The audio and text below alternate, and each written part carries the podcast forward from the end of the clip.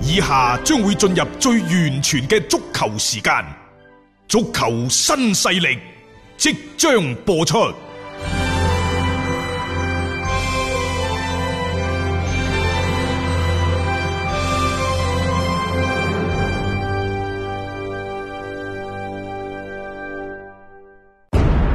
足球場，英雄地，幾多難忘時刻。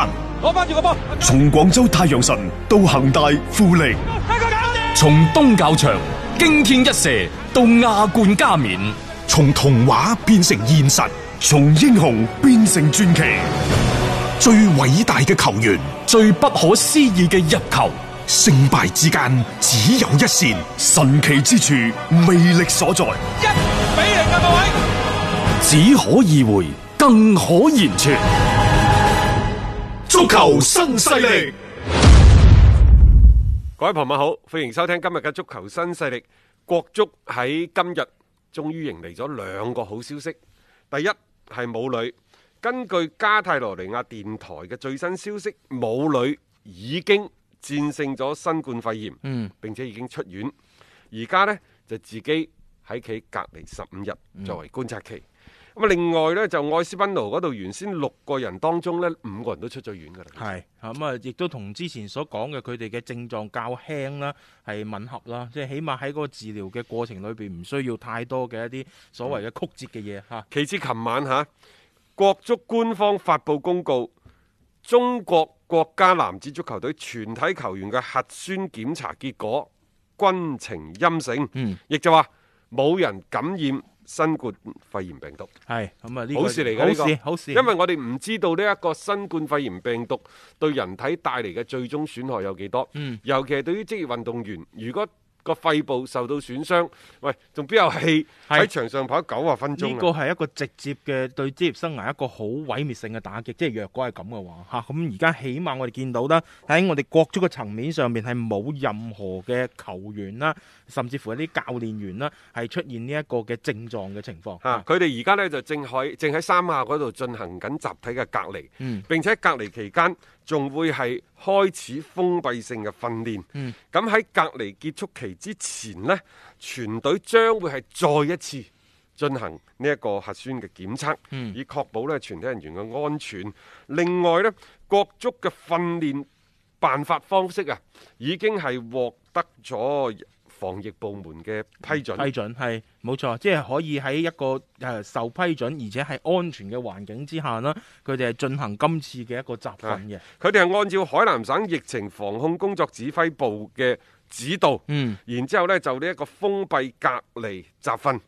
誒、呃並且咧呢、呢個集訓嘅計劃係報咗三亞市疫情防控工作指揮部嘅批准。嗯，咁喺隔離期結束咗之後，如果佢哋嗰個核酸係再次安全嘅話，所有俱樂部誒、呃所有球球隊員國家隊嘅成員可以翻翻去各自嘅俱樂部。嗯誒呢、個對於中國足球、對於各中超球隊、對於我哋廣大球迷嚟講呢，其實係一個非常之好嘅消息。咁、嗯當然啦，就而家怎麼辦？中超幾時開？嗯嗱、國足大部隊冇事啦，外援嘅情況點啊？因為嚟緊嘅外援呢，可能係人在囧途。嗯琴日呢，我哋國家亦都對外發布咗消息，廿八號開始，係就所有非中國籍嘅球員，嗯對唔住啦，誒、啊你都暫暫時時唔好過嚟，暫時唔好啊嚟過咗你都入唔到國境。係，好，艾克森冇問題啊，人哋中國人嚟而嘅且佢喺度啊嘛，佢喺度國家隊嗰度啊 係。朴志洙而家呢，啊就係跟住恒大隊訓練嘅，係嗯呢個冇問題。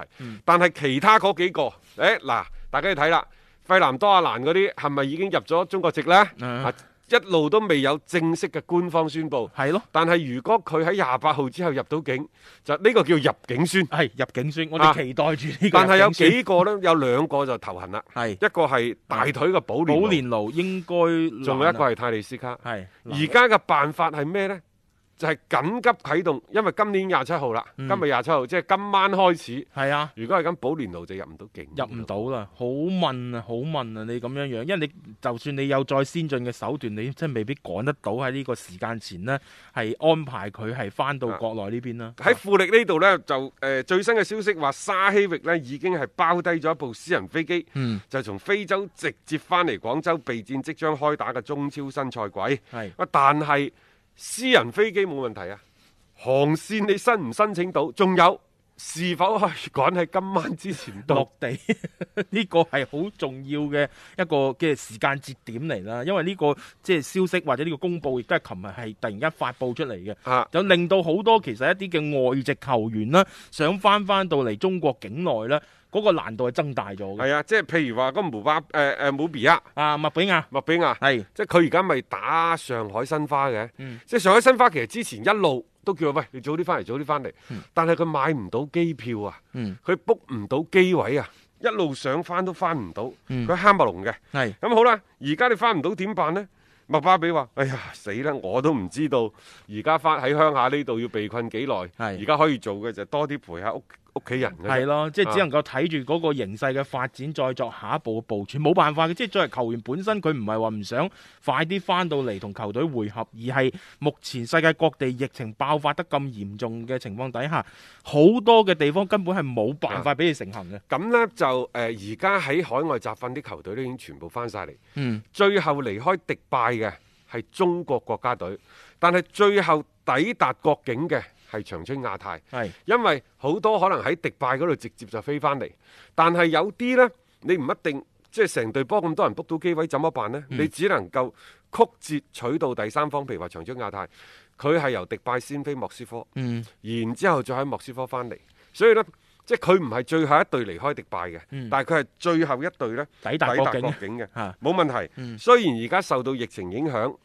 可能佢哋喺迪拜嘅扎堆嘅訓練，亦都得到包括我哋在內嘅好多好多球迷嘅吐 槽。啊過咗去啦，係呢個吐槽呢，我認為吐槽呢兩個字呢，係中性嗯偏搞笑嘅。係冇錯，啊就唔係話真係套完就貶算啦唔係真係貶低嘅嚇。啊 OK 嚇咁而家呢，就好多中超、中甲嘅球隊呢，都面對現實，以更加靈活變通嘅方式去迎接嚟緊嘅挑戰。嗯翻咗各自翻翻嚟國內之後呢，一就係翻翻去各自嘅訓練基地，制定特殊時期嘅新周期嘅備戰計劃。嗯咁變咗呢，而家海埂。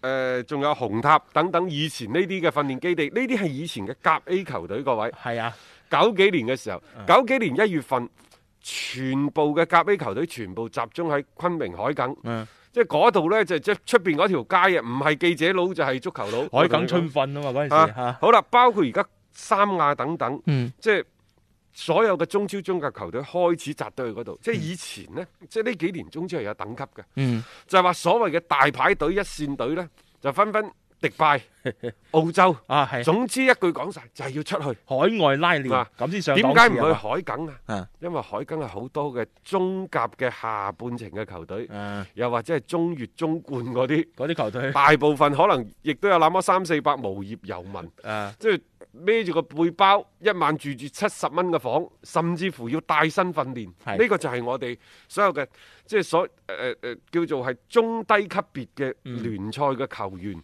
又或者係打自由工。其實打自由工係好正常嘅。嗯喂，你喺各行各業都有打零工㗎啦。嗯啊，以前你就笑哦，你做苦力嘅，你做咕喱嘅，擺嚿磚頭喺前邊啫。喂哎，我係推車嘅。係啊，咁你佢而家呢，咧就帶住個波喺個海埂嘅門口嗰度，我踢波㗎我係踢波嘅。係一樣嘅啫。其實我哋成日我哋成日都講中國足球係唔缺球員嘅。嗯實際上呢，一方面我哋嘅水準係上唔去，一方面可能我哋國內嘅球員嘅水準係差，但係實際上每年總係少則一兩百，多則三五百。其實佢哋係處於一個失業嘅狀態，佢哋、真係有咗上餐係冇下餐，由生頓美沙美美李沙沙頓頓啊係啊啊係啊我哋撐乜嘢？我哋撐嘅係一個更加公平嘅聯賽嘅體制，嗯更撐嘅係一個呢，即係更加有長遠規劃嘅嗯俱樂部，又或者中國足球嘅發展嘅思路，嗯，以及係方向。成個規劃啊，球員嗯真係唔差嘅，當然、嗯絕對嘅數值嚟講，我哋肯定冇日本，唔係唔好話日歐美嚇，嗯我哋同日本同韓國相比，嗯就球員嘅人數嚟講，我哋係少嘅。嗯但係咪正如外界所講咁少呢？其實唔係嘅嚇。啊好啦，即係嗰班球員呢，級別低少少，就只能係海埂。我而家就唔同啦，而家冇訂集訓，逼住你走嘅。譬如話長春亞泰，你而家長春點訓練呢？點訓練咯係咯，你你嗰個環境係唔穩，包括而家北京嗰度，你都啊都訓練唔到唔㗎。得啊，甚至乎你話我山東大魯能，嗯對唔住，都係冇咩太多嘅室外嘅合適嘅場地俾佢哋訓練嘅。嗯佢哋、只能夠點辦呢？只能夠選擇南非嗯，啊，一係唔係唔係 向南非洲嗰個南非喎、 啊向南非只能夠選擇昆明四季如春嘛，啊啊啊呢一個三亞，三亞又咯，係咁樣，都係廿七八度因嘅為天唔係氣我。哋呢度咯，啊即係你如果聯繫到場地，我哋呢度都冇咁多，啊嗱所而家可能有人聯繫啦，啊，即係一你就去大學城，但係而家開唔開放唔知啊。嗯第二你就奧體中心，嗯，因為越秀山同埋天河肯定唔會俾你嘅，唔會嘅。冇㗎啦。而且係人哋嘅主場嚟嘅，點可能俾你啫？即係所以，即係其實可以揀嘅地方咧，啊同之前嘅相比咧，你而家係有略顯一定嘅局限性，但係冇辦法，特殊時期有特殊處理。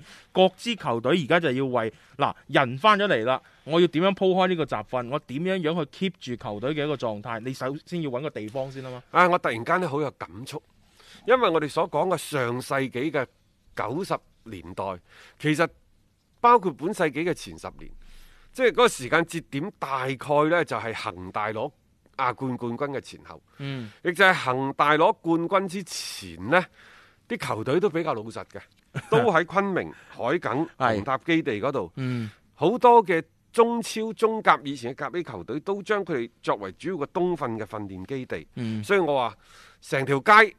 海港出邊嗰條街啊，都係記者佬同埋足球佬，啊你可以話係嗰陣時中國職業足球一道一道好獨特嘅風景線，嗯甚至乎係帶去咗帶走咗我哋好多嘅屬於青年、中年、嗯 回憶中青年時期嘅胡， 即係暴露。幾時開始開始出去集訓嘅呢啊？就係一三年、一四年，尤其一五年，嗯即係上海上港嗰啲即係上嗰埋啲軍嚟之後軍，備競賽之後啦，好似特別高端大氣上檔次，連啲嗰個集訓嘅地方全部要往海外飛，咁先好似體現出嗰種嘅所謂嘅集訓嘅質量。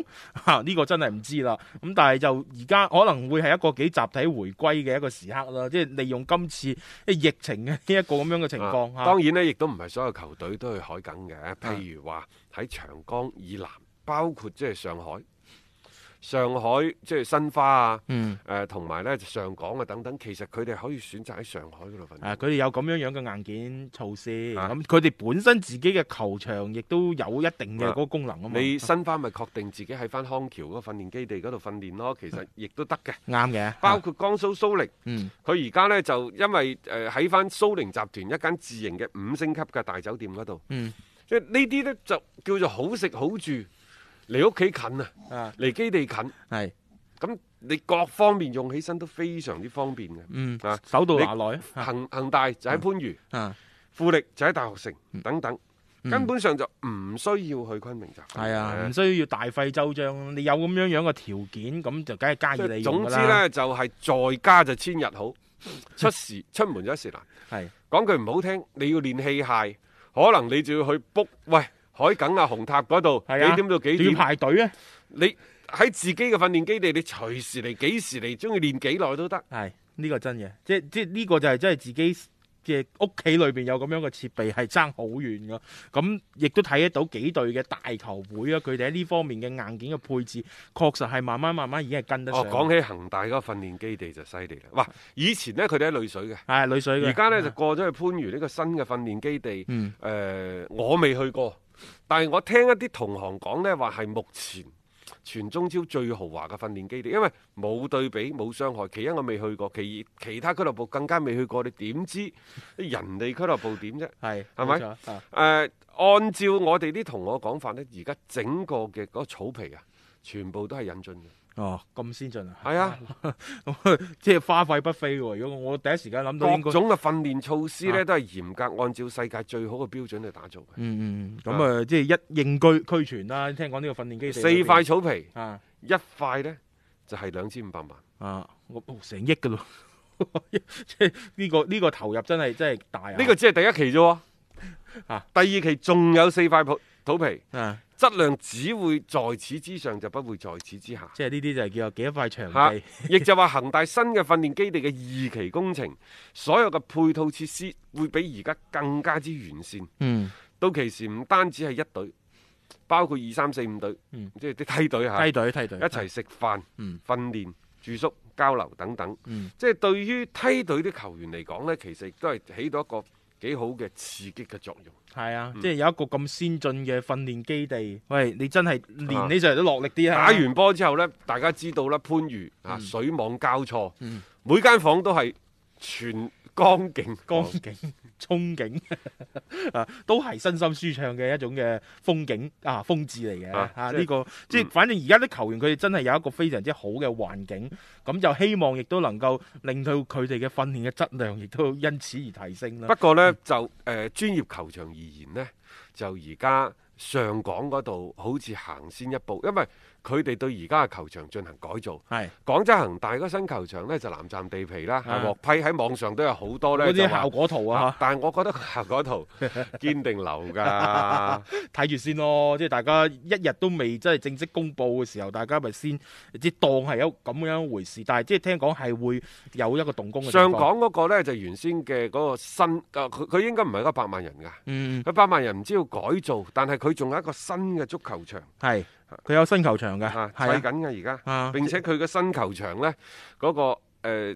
啟用嘅時間會係比恒大，啊又或者南南站嗰個新球場呢，啊係要嚟得早嘅。啊！咁啊，聽講都已經密鑼緊鼓咁進行當中嘅。咁當然啦，而家可能好多球迷都非常之關心，喂，中超幾時復工復產啊？啊 幾時復工復產？而家冇任何嘅日程表嘅噃。因為入職嗰度呢已經定咗啦，嗯就誒、呃 J League 呢，就五月九號，嗯嗰個日本職業聯賽呢，就五月二號，嗯，就算係嗰個 J 三聯賽四月廿五號都開始㗎啦。係實際上呢，中超係冇日本咁早嘅，呢、嗯樣嘢你基本可以確定咗㗎啦。係嚇，誒、呃嗯中超係一月三十號對外發布聯賽嘅延期。嗯咁當然啦，當其時嘅疫情嘅防控形勢不明，咁到底幾時開啓就不得而知。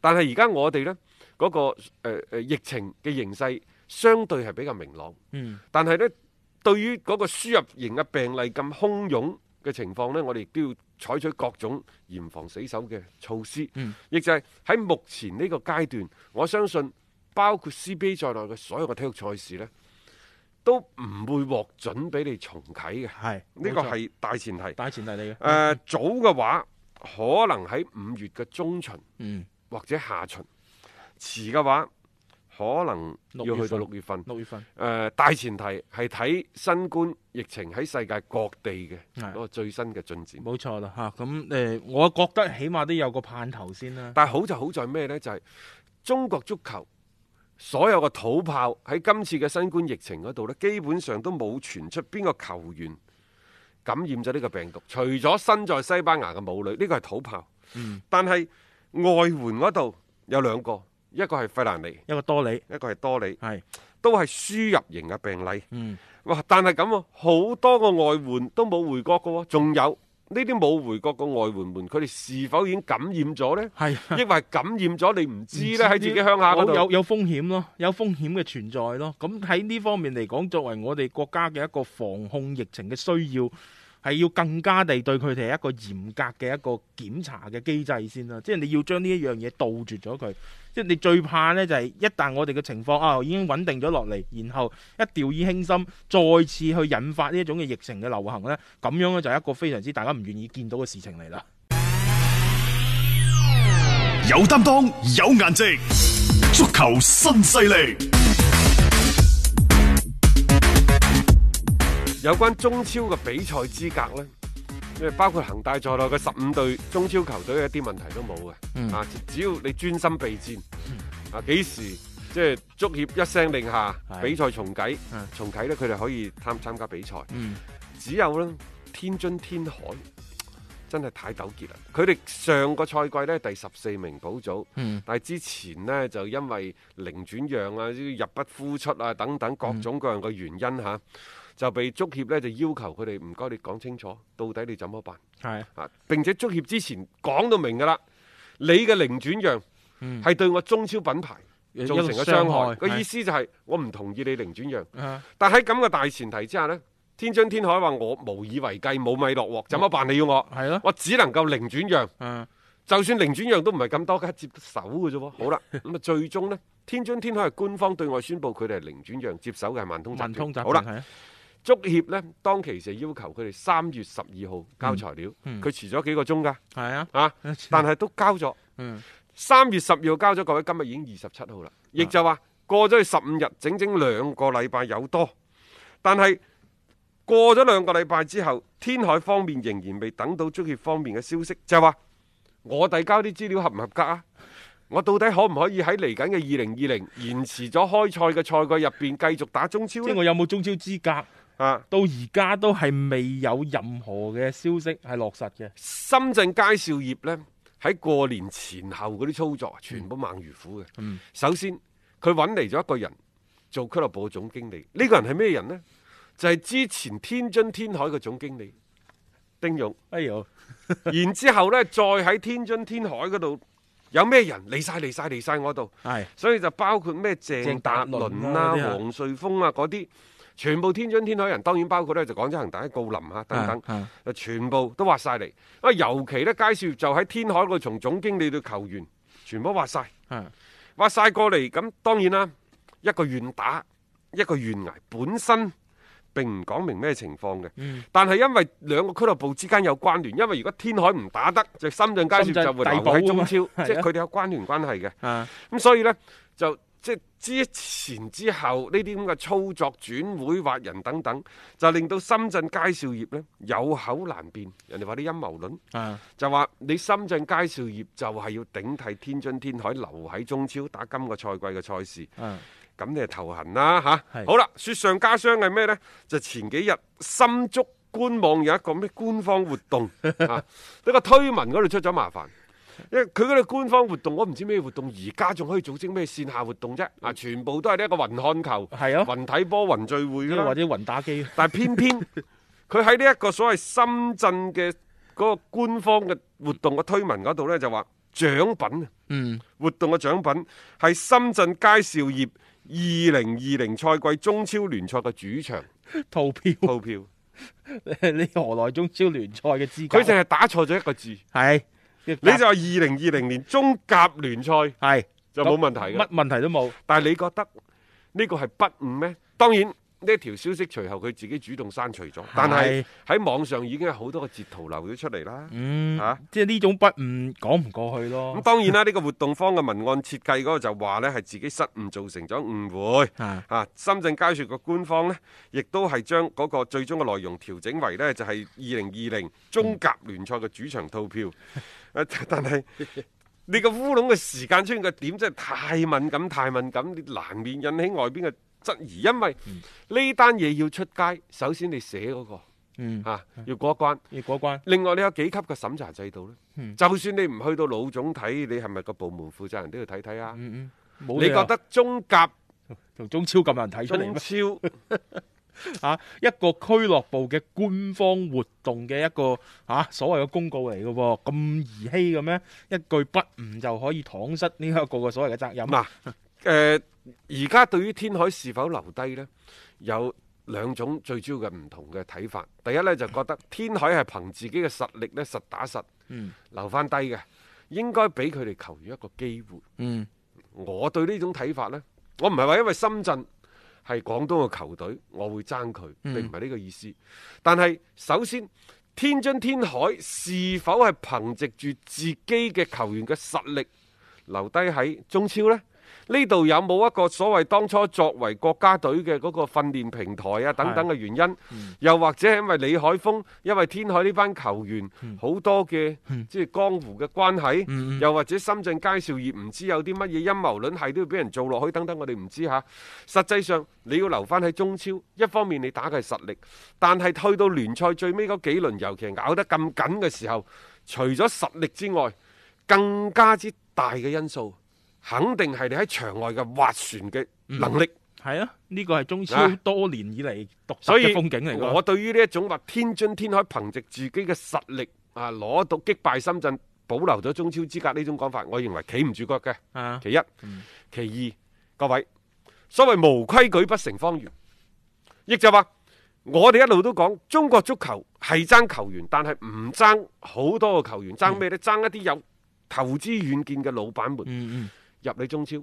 點解有投資遠嘅老闆們唔肯入中超？第一，你門檻越嚟越高，嗯佢已經唔係一門好生意。係其次，你所有啲嘢都係朝令夕改嘅，所有啲嘢都係基於冇規人情矩嘅嘅，所有啲嘢都係有你自己嘅江湖規則，明説一套，暗地裏一套嘅。嗯亦就係你自己既係裁判員又係運動員，自己定嘅規則，自己去破壞佢。呢、嗯個規矩成不了方圓。你覺得即係人哋嗰啲有實力有能力係做慣生意嗰啲人，企業，就算在商言商都係一個即係相對嘅規則底下。企業做得大做得好，佢有好多好多成功嘅原因，嗯可能佢眼光長遠嚇、可能佢即係等等各方面嘅原因。但係有一點好重要嘅就係、佢一呢、個老細一定會有契約精神，係嗯並且係嚴格緊守嘅契約精神。好啦，一個咁有契約精神嘅人，面對冇契約精神嘅合作方，你覺得佢惹不起，嗯佢總係躲得起吧？嚇、我好想參加，但係我唔參加有我嘅原因，有冇錯我嘅理由，我就係啊唔玩啦。唔玩咯，所以我就無規矩不成方圓。你既然定咗啦，你就去執行。當然啦，喺呢個過程當中，中國佢就係一個人情社會。喂，點啊？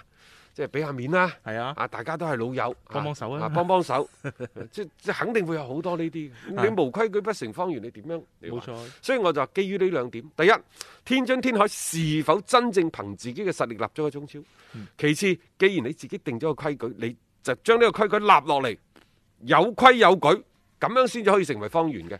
基於呢兩點，我覺得你天津天海你就應該去到一啲更加低級別嘅聯賽嗰度，亦都係對其他嘅中超球隊嗯佢哋嘅一種嘅保護。而且一種公平嘅體現啦係。你既然有規矩，你就應該按照規矩去做事。呢、個我覺得先會係令到大家為之信服嘅一個判決啊！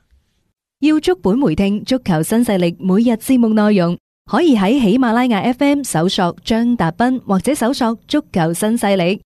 另外，仲可以搜索微信公眾號張達斌，添加關注，了解斌哥每日更新嘅公眾號內容。短視頻內容方面，抖音搜索廣州粵語傳媒或者斌哥廣播，都可以睇到足球新勢力嘅精彩內容。